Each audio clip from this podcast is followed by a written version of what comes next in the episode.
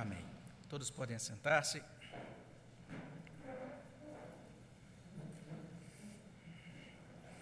Eu quero convidar você nesse momento para abrir a sua Bíblia na carta aos Hebreus, capítulo 1. Carta aos Hebreus, capítulo 1. Nós vamos ler a partir do versículo 1 até o versículo 3.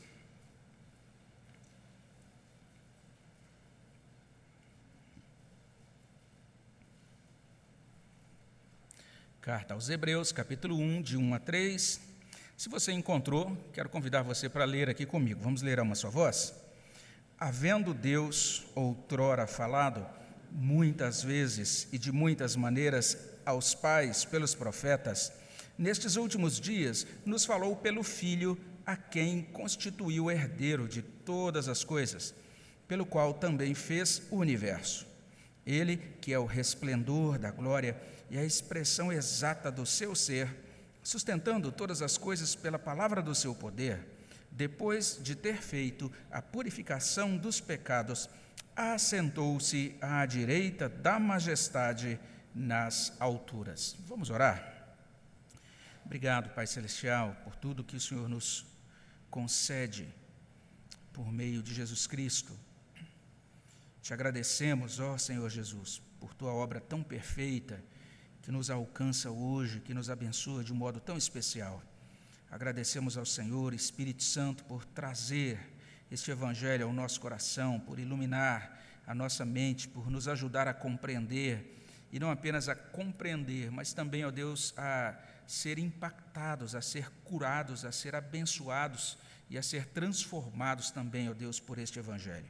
Nós te louvamos por isso e pedimos que seja assim agora, que o Senhor nos ajude que o Senhor fale conosco, que o resultado desse momento conosco, eh, com o Senhor e uns com os outros, em torno da tua palavra, seja um resultado, Senhor Deus, de edificação, de salvação, de consolação do teu povo, de santificação das nossas vidas. É o que nós suplicamos, ó Deus, no nome de Jesus. Amém, Senhor Deus. Nós estamos iniciando hoje essa nova série, é, olhando, olhando aqui agora para um, um novo trecho das Escrituras, um novo livro das Escrituras, essa chamada Carta aos, aos Hebreus. O título que a gente está dando para essa série é Encorajamento Cristão. Essa é uma carta muito interessante, ela é diferente de outras cartas do Novo Testamento, porque nela o autor não se identifica, tampouco ele começa a carta saudando uma pessoa ou saudando uma igreja específica, a gente então não tem muita certeza sobre a autoria da carta, os destinatários originais da carta, então existem várias especulações, várias teorias sobre isso. Mas a carta dá a entender, quando a gente lê cuidadosamente, que por ocasião da sua escrita ainda eram, ainda eram praticados aqueles sacrifícios no templo de Jerusalém. Isso fica bastante claro, pelo menos a gente pode entender a partir de algumas colocações do autor. É por isso que alguns cogitam que provavelmente essa carta deve ter sido escrita antes da destruição do templo, quando ainda o templo estava ativo, os sacrifícios ainda eram é, realizados, ou seja, ela provavelmente foi escrita antes do ano 70. E parece que o autor dessa carta está lidando com um problema triplo. Em primeiro lugar, alguns cristãos estavam aparentemente confusos eles estavam ali, haviam se convertido a Cristo, especialmente aqueles que estavam mais próximos de Jerusalém, eles participavam das reuniões cristãs, mas ao mesmo tempo, cotidianamente, toda semana, eram realizados os sacrifícios no templo. E eles ficaram, ficavam então nessa dúvida. E agora, como cristão, eu devo continuar participando também da adoração no templo? Eu devo participar também dessas, desses sacrifícios, dessas reuniões de adoração no templo? Em segundo lugar, a gente pode propor também que alguns estavam talvez desanimando da fé, estava sendo iniciado, ou estavam passando, pelo menos, parece que é sugerida pelo, sugerida pelo texto, uma perseguição, estava havendo algum tipo de perseguição, eles estavam passando por algum tipo de aperto. E parece que aqueles que se identificavam como cristãos sofriam perseguição, enquanto que aqueles que diziam, não, eu sou apenas judeu, a minha religião é o judaísmo, ficavam isentos dessa perseguição. Então, provavelmente, alguns estavam pensando em abandonar o cristianismo e voltar para o judaísmo. Parece que esse é um, um segundo aspecto que transparece no texto dessa carta aos Hebreus. Além disso, alguns estavam cedendo espaço para velhos hábitos pecaminosos. Alguns que lá no passado cometiam determinados pecados e abandonaram esses pecados quando se converteram ao cristianismo, agora estavam sendo inclinados a voltar à prática daqueles pecados de outrora. Deus então inspira esse escritor, que a gente não sabe exatamente quem é, e ele é usado por Deus para encorajar os leitores. Daí essa tônica do encorajamento, quando a gente medita na carta aos Hebreus eles precisavam ser encorajados a algumas coisas. Primeiro, eles tinham que perceber a sublimidade da pessoa, a sublimidade da obra e da doutrina de Jesus Cristo. Eles precisavam compreender todas as implicações da pessoa de Cristo, da redenção que ele operou e da palavra que ele trouxe, da revelação que ele trouxe para a vida deles. Eles também tinham que ser encorajados para que eles soubessem que o cristianismo que nasce no seio do judaísmo, o suplanta. O cristianismo suplanta o judaísmo. O Novo Testamento cumpre e completa o Antigo Testamento. E tudo que a gente encontra no, no, no, Antigo Testamento, tudo isso converge para Jesus Cristo. As promessas do Antigo Testamento, os significados, os ofícios vinculados a todos os rituais de culto ordenados no Antigo Testamento, tudo isso encontra verdadeiro significado e cumprimento em Cristo. Eles tinham que entender isso. Eles tinham que entender que eles não precisavam agora, como cristãos, participar dos rituais de sacrifício que eram oferecidos no templo.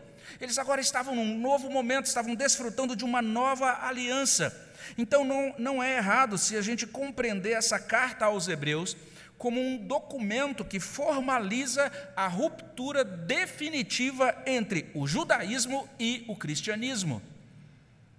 Além disso, eles tinham que ser animados, eles tinham que ser encorajados para olhar fixamente para Jesus Cristo. E então, olhando para Cristo como para Cristo como autor e como consumador da fé deles, eles seriam motivados a viver nesse mundo, lutando contra o pecado, praticando o bem, aguentando perseguições e tribulações, com aquela certeza de que Jesus intercede por eles e de que vale a pena ser contado entre o povo que vive pela fé nesse mundo, até que a gente alcance aquele triunfo final. Eles precisavam ser movidos, animados para isso. Resumindo, Hebreus fala sobre encorajamento cristão. E é isso que a gente espera receber nestas semanas, né, ao longo do tempo, enquanto a gente caminhar por esses 13 capítulos desta carta aos Hebreus. Nesta noite nós vamos olhar mais de perto aqui para esses versículos que lemos, os versos 1 até 3. Nas boas traduções, o verso 4 vai constar aí como aquele que conclui o parágrafo que é iniciado lá no verso 3. Existem boas razões gramaticais na língua original para essas traduções procederem assim. A nossa tradução é, também consta desse modo, ela mostra desse jeito o texto. Mas eu quero propor uma abordagem um pouquinho diferente. Eu quero que a gente deixe aí para olhar para o, para o versículo 4 na próxima mensagem, no próximo sermão, se Deus quiser, quando a gente vai falar sobre Jesus como maior do que os anjos. Eu quero olhar apenas para os três primeiros versículos. Nesses três primeiros versículos da carta aos Hebreus, o nosso Senhor está nos apresentando duas verdades simples. Mas essas verdades, ainda que simples, elas têm grande importância doutrinária, grande importância prática. Que verdades são essas? Primeira verdade: nos tempos passados, Deus falou aos pais pelos profetas. Está aí, está no texto. A segunda verdade: nos últimos dias, Deus nos falou pelo Filho. Versos 2 e 3. É exatamente isso que o texto apresenta para a gente. Então vamos olhar mais de perto para essa primeira afirmação. Nos tempos passados, Deus falou aos pais pelos profetas. Foi isso que Deus fez.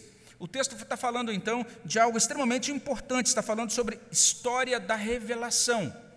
Nós temos diante de nós a doutrina da revelação, colocada de uma maneira muito interessante e também muito importante. Vamos entender bem aqui esse essa afirmação inicial.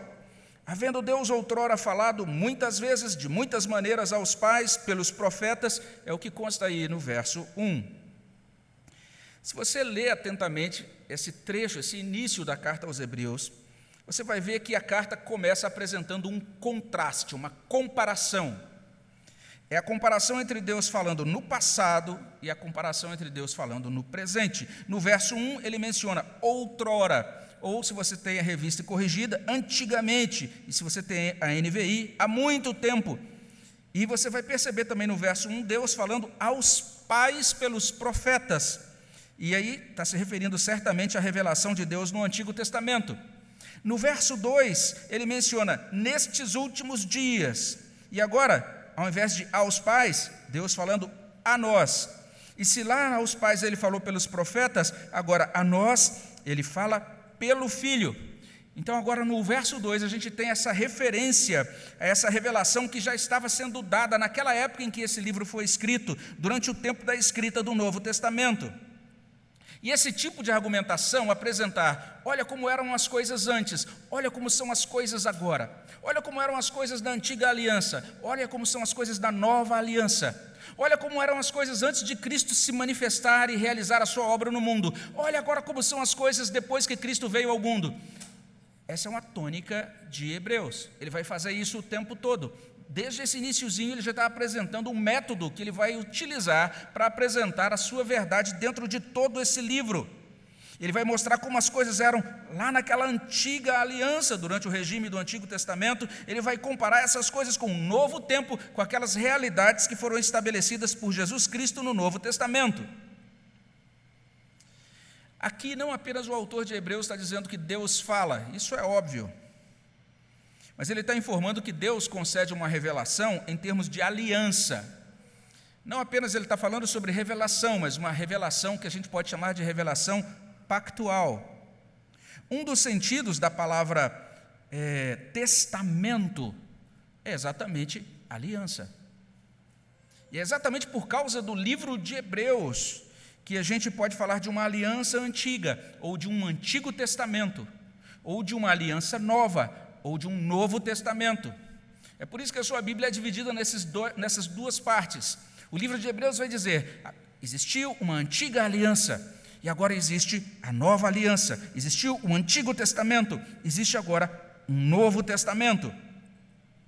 No Antigo Testamento, nos tempos de outrora ou antigamente, antes de Cristo, Deus falou aos pais pelos profetas. E o texto vai trazer assim: ele fez isso muitas vezes e de muitas maneiras. Essa expressão, que é traduzida por muitas vezes, ela pode ser traduzida assim, muitas partes. E existe uma, um certo debate aí entre os especialistas sobre a melhor maneira de traduzir o significado e por que foi usada exatamente essa palavra.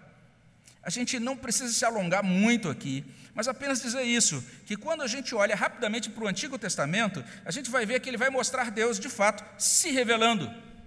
Muitas vezes, e também de muitas maneiras.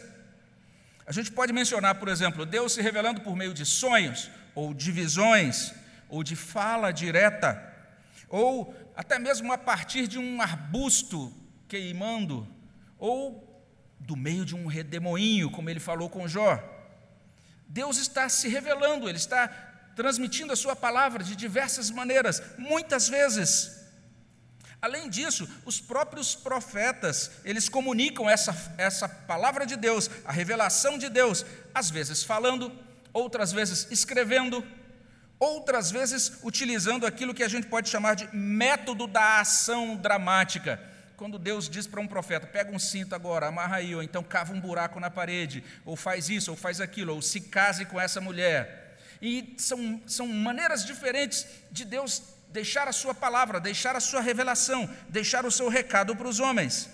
Os profetas então usaram métodos distintos para transmitir a, mensagem da parte de Deus para os homens. A questão aqui é a seguinte: a revelação dada aos pais, a revelação de antigamente era apenas inicial. Ela foi dada em muitas partes, no sentido de que ela era fragmentada ela não trazia uma visão completa da redenção de Deus e do reino de Deus. Hebreus está ensinando aqui uma doutrina chamada doutrina da revelação progressiva. No Antigo Testamento, Deus foi concedendo revelação, mas era uma revelação em desenvolvimento. Era uma revelação que foi dada como uma semente, e essa semente foi criando raízes, foi crescendo aos pouquinhos. Isso é que significa revelação progressiva e também revelação orgânica. Essa é a doutrina que está sendo apresentada aqui. A revelação do Antigo Testamento é um apontamento, é uma revelação que aponta para aquele que havia de vir. É uma revelação que aguarda culminação, é uma revelação que aguarda completação ou conclusão. Em suma, os profetas falaram aos pais no passado. O que eles disseram? Foi Deus quem o disse. Os profetas comunicaram a revelação de Deus, a palavra inspirada de Deus, portanto, uma palavra infalível. Mas ainda não era a palavra completa, ainda não era a palavra final. A culminação, a completação da revelação de Deus ainda estava por vir. E é sobre isso então que trata o segundo ensino. Ou seja, nos últimos dias, Deus nos fala pelo Filho. Nestes últimos dias nos falou pelo Filho, a quem constituiu o herdeiro de todas as coisas, pelo qual também fez o universo. E ele prossegue dizendo coisas muito preciosas também no verso seguinte, no verso 3. O argumento que ele começa lá no, no verso 1 é concluído na palavra filho. Então tinha aquilo que começou lá atrás, e isso culminou, isso foi finalizado, foi concluído no filho. Aqui a gente não tem o nome Jesus, também não tem o título Cristo, ele não aparece ainda nesse ponto da carta aos Hebreus, mas a gente sabe que o autor se refere ao Senhor Jesus Cristo. Isso vai ficar bastante claro, especialmente mais no final do capítulo. O que o autor está dizendo basicamente é isso: que foram inaugurados os últimos dias. O texto vai dizer isso. Nos últimos dias, nos falou pelo Filho. E ele diz: nestes últimos dias. O texto está dizendo isso, que os leitores da carta já estão vivendo nos últimos dias. Os últimos dias foram inaugurados, foram começados. Tanto os leitores lá do século I, como nós, nós podemos também dizer isso. Nós vivemos em um tempo novo, os últimos dias, o Novo Testamento, o tempo que foi inaugurado com a vinda e com o ministério de Jesus Cristo. Antes a revelação veio pelos profetas, agora a revelação vem pelo Filho. Nesse sentido, a gente precisa entender bem que Jesus, de fato, cumpre aquela profecia de Deuteronômio 18,15 que a gente mencionou no início da liturgia. Ele exerce o ofício de profeta, a gente cantou um hino que diz isso: rei, profeta, intercessor, ele é profeta.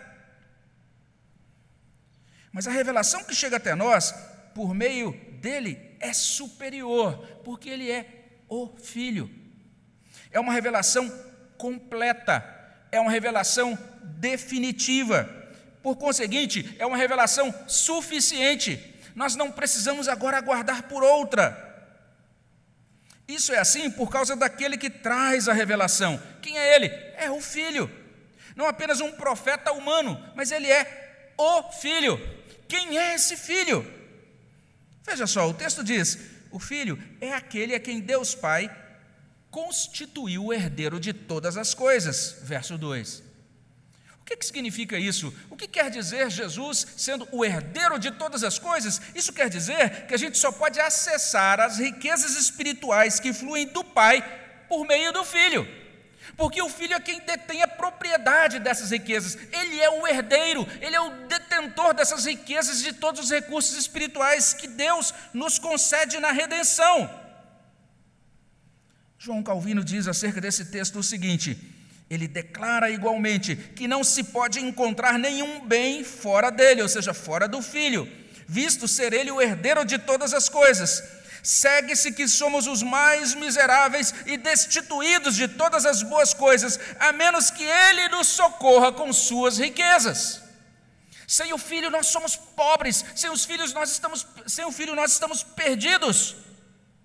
Além disso, por meio do Filho, o verso 2 também informa: Deus Pai fez o universo. Ele fez por meio do Filho. Cristo, nosso redentor, é também o nosso Criador. Ele não é qualquer um. ele nos fez. Se ele nos fez, ele tem direitos autorais sobre a sua obra. Ele tem direito de soberania sobre nós. Nesse sentido, a palavra, a revelação que vem por meio dele merece toda a atenção. Não é qualquer coisa.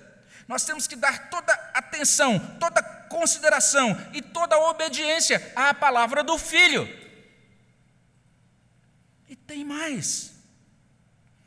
Ele é, como diz aí o verso 3, o resplendor da glória e a expressão exata do seu ser.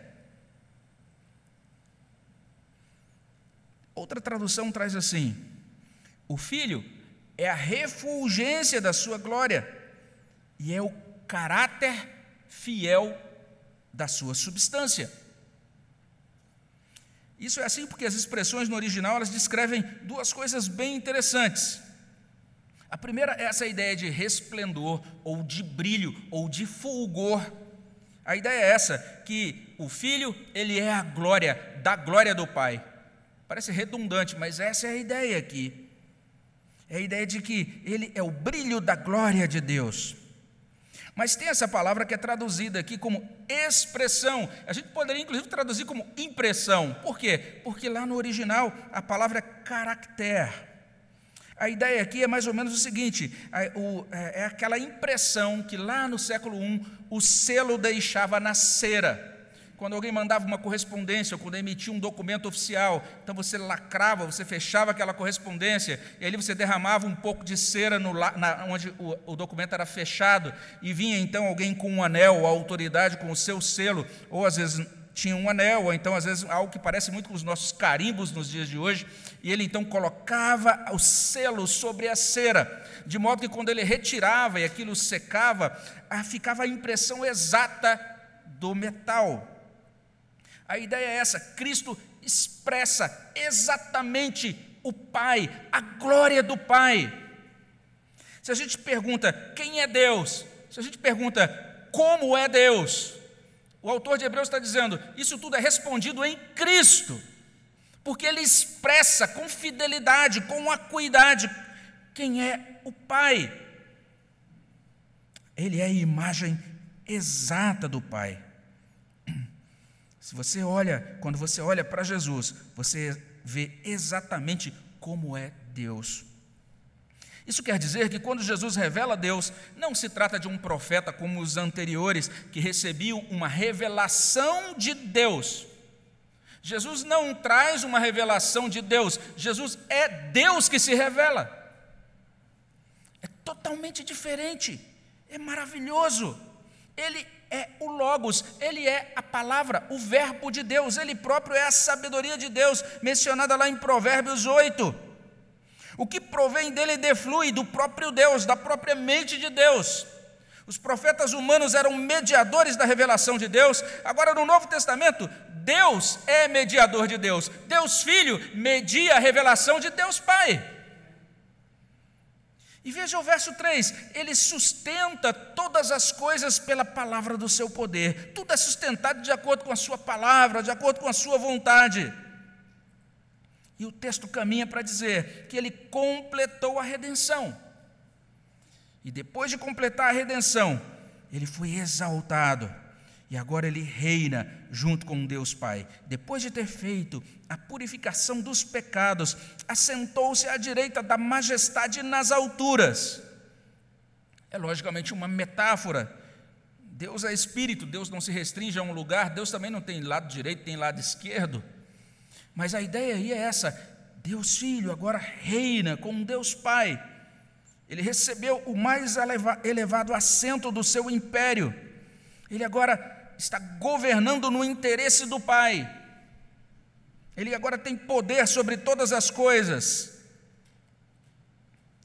Tem um servo de Deus que olha para esse texto e ele medita nesta palavra e chega à seguinte conclusão: esse, tre esse trecho da carta aos Hebreus revela seis coisas sobre Jesus Cristo. E esse estudioso chamado é, C.J. Vaughan, que viveu no século XIX, ele diz: Olha seis coisas que o trecho nos ensina sobre Jesus. Primeira coisa, a glória original de Deus pertence a Ele. E esse é um pensamento maravilhoso. Jesus é a glória de Deus. Então a gente vê com surpreendente clareza que a glória de Deus consiste no quê? Não consiste em esmagar homens e mulheres, não consiste em reduzir a humanidade à miserável submissão e escravidão, mas a glória de Deus consiste em servi-los e amá-los e no final morrer por eles. Não é a glória do poder destruidor, mas é a glória do amor sofredor. Além disso, aquele estudioso diz assim: que o império pertence a Jesus. E ele prossegue dizendo: os escritores do Novo Testamento nunca duvidaram do seu triunfo final. Eles sabiam que seguiam esse que havia sido um carpinteiro, que havia caminhado com humildade nesse mundo, esse que foi crucificado como um criminoso em uma, coluna, uma, em uma colina fora da cidade de Jerusalém. E eles próprios, esses primeiros cristãos, enfrentaram perseguição, foram também pessoas humildes, mas nunca duvidaram da vitória final. Eles estavam certos de que o amor de Deus era apoiado por seu poder e que no final os reinos do mundo seriam os reinos do Senhor e do seu Cristo. Além disso, em terceiro lugar, o texto está ensinando que a ação criadora pertence a Jesus. E esse servo de Deus escreveu o seguinte: a igreja primitiva sustentava que o filho tinha sido agente na criação, aquele que havia criado o mundo também seria aquele que o redimiu. Em quarto lugar, o poder sustentador pertence a Jesus, ou seja, de alguma forma, em algum lugar, a gente, como cristão, pode ver um poder que está levando o mundo e está levando cada vida a um fim destinado. É o Senhor da providência. Cristo sustenta todas as coisas conforme a sua vontade, segundo a palavra do seu poder. Em quinto lugar, a Jesus pertence a obra redentora. Por seu sacrifício, ele pagou o preço do pecado. Por sua presença contínua, ele nos liberta do pecado. E em sexto lugar, a Jesus pertence a exaltação como mediador. Por quê? Ele ocupou o seu lugar à direita da glória. Mas o tremendo pensamento do escritor aos Hebreus, diz aquele servo de Deus do século XIX, é que ele não está ali ao lado do Pai como nosso juiz, mas de acordo com essa carta aos Hebreus, ele está ao lado do Pai como aquele que intercede por nós, de modo que quando nós entramos na presença de Deus, não vamos ouvir a sua justiça nos processar, mas nós vamos escutar o seu amor a implorar ao Pai por nós. Seis ensinos tão preciosos em tão pouco tempo, em tão pouco espaço, logo no iníciozinho. É assim que começa essa carta aos Hebreus, essa carta de encorajamento. Nós podemos dizer aleluia, nos últimos dias Deus nos falou pelo Filho. E quando a gente entende isso, a gente já pode concluir. Dois ensinos tão simples nos tempos passados Deus falou aos pais pelos profetas, nos últimos dias, Deus nos falou pelo Filho. Isso nos ajuda a entender algumas coisas muito importantes do ponto de vista doutrinário. A primeira coisa é esta: o Antigo Testamento é palavra de Deus. Deus nos falou no Antigo Testamento. E agora, à luz do Novo Testamento, a gente pode ler o, Novo, o Antigo Testamento diferente. O que esse autor da carta aos Hebreus vai fazer é exatamente isso. De certa forma, ele vai olhar para passagens do Antigo Testamento e agora ele vai fazer uma leitura cristã do Antigo Testamento. É aí que o judaísmo ficou de um lado e o cristianismo foi para o outro. Porque o cristianismo começou a ler o Antigo Testamento, e ele olhava, por exemplo, para textos como Isaías 53, e os cristãos diziam: Olha Jesus Cristo aí, ele está sendo mostrado com muita clareza em Isaías 53. Mas os judeus disseram: Não, nós não acreditamos que Jesus seja o Messias. Isaías 53 está falando de Israel como um povo que assume essa sua função de servo e que, inclusive, expia os pecados do mundo por meio do seu sofrimento. Os cristãos olhavam de repente para o Salmo número 2 e diziam: Olha o Salmo número 2, falando desse regente, esse filho que vai dominar sobre as nações, é Cristo. Mas os judeus diziam: Não, isso é o Messias que virá, não tem nada a ver com Jesus de Nazaré que viveu no século I. Os cristãos vão olhar agora para o Antigo Testamento e eles vão perceber que aquela fala de Deus pelos profetas é uma fala inspirada, porque o tema central desta fala é Cristo. O Antigo Testamento está apontando para Cristo, o Antigo Testamento espera por Cristo. Existe verdade de Deus no Antigo Testamento porque é o livro que nos fala sobre Cristo.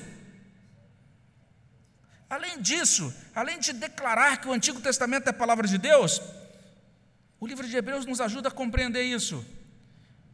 Nós não devemos jogar o Antigo Testamento fora porque existe uma unidade, existe uma continuidade entre o Antigo Testamento e o Novo. O que o autor de Hebreus vai fazer é isso, ele vai dizer: olha para aquilo, para aquele ritual que era praticado lá no livro de Levítico, orientado segundo o livro de Levítico. Olha o que, que ele significa em Cristo. E a gente vai poder olhar para Levítico, outras passagens do Antigo Testamento, que pareciam até um tanto quanto intrincadas, enigmáticas para nós. A gente vai poder olhar para aqueles sacrifícios cruentos de sangue, que às vezes são até meio difíceis para a gente ler os detalhes lá no Antigo Testamento. A gente vai perceber como isso se cumpre, e a beleza de tudo isso, e a completação de tudo isso em Cristo. A gente deve ler a nossa Bíblia inteira, incluindo o Antigo Testamento, certos de que se trata de, de palavra de Deus. Mas a gente deve ler também pedindo que à medida em que lemos, o Espírito Santo nos revele Cristo. E a gente precisa encontrar Cristo na palavra, Cristo na Escritura, porque somente por meio dele nós temos acesso ao Pai e às bênçãos do Pai. Um servo de Deus diz o seguinte: que a ideia básica desta carta é que somente Jesus Cristo traz aos homens e mulheres a plena revelação de Deus e que somente Ele os capacita a entrar na própria presença de Deus. Sem Cristo nós estamos separados de Deus. Quando a gente olha para o segundo ponto, a gente vai, vai verificar coisas também muito preciosas para a nossa maturidade doutrinária. O que o autor dessa carta está nos informando é que a revelação que começa como semente no Antigo Testamento, ela chega ao estado de árvore adulta no Novo Testamento. O Evangelho tanto culmina, como, quanto também conclui a revelação. O que, que significa isso? Culminar significa chegar ao cume, ao topo depois do cume não tem nada mais alto, só tem descida. Completar significa concluir, finalizar. Se isso é assim, nós devemos refletir com bastante cuidado sobre uma tendência que existe no meio evangélico, que é de encontrar coisas que produzem grande êxtase ou de atingir picos de experiência que são mais altos do que o que consta na Bíblia. Alguém diz, ah, esses presbiterianos só têm Bíblia, mas eu, além da Bíblia, eu fui lá e o indivíduo colocou a mão aqui na minha nuca e eu sacudi, depois eu esperneei com a perna esquerda e dei quatro rodopios e depois caí para frente, caí para trás e quando cheguei em casa tinha oito dentes de ouro. Esse negócio é demais, muito melhor do que esse negócio só de Bíblia. Quando a gente começa a considerar que existem outras experiências, ou outras informações, ou outras doutrinas superiores ao que consta na Escritura, nós assumimos não apenas uma crença, mas uma conduta blasfema. Cristo é a culminação, Cristo é a conclusão, a completação de todas as expectativas de redenção, de revelação do povo de Deus dentro da história da salvação. Depois da conclusão, não há nada a acrescentar. E é nesses termos que a Bíblia vai nos ajudar a isso. Não precisa de nenhuma nova revelação, e ai daquele que tentar inventar coisas, ou incluir coisas, ou retirar coisas agora dessa palavra.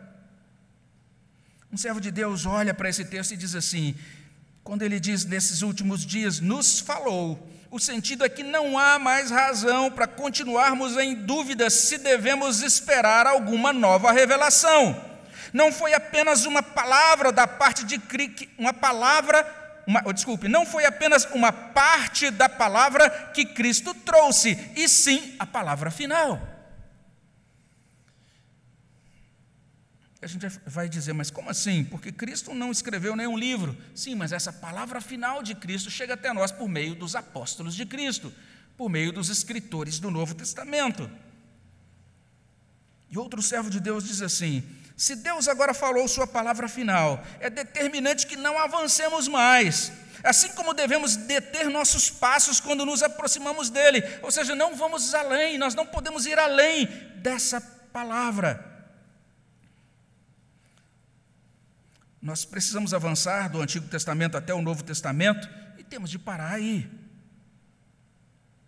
E por fim, nós precisamos amar a Cristo. A carta aos Hebreus está nos ajudando, está nos motivando, está nos animando, nos encorajando a considerar a sublimidade de Cristo, a considerar a sublimidade da fé cristã, a considerar a sublimidade de quem o Senhor é e tudo que Ele realiza por nós. Nós precisamos amar ao Redentor, que nos permite hoje participar dessa, dessa mesa dele, dessa ceia, que é ceia dele.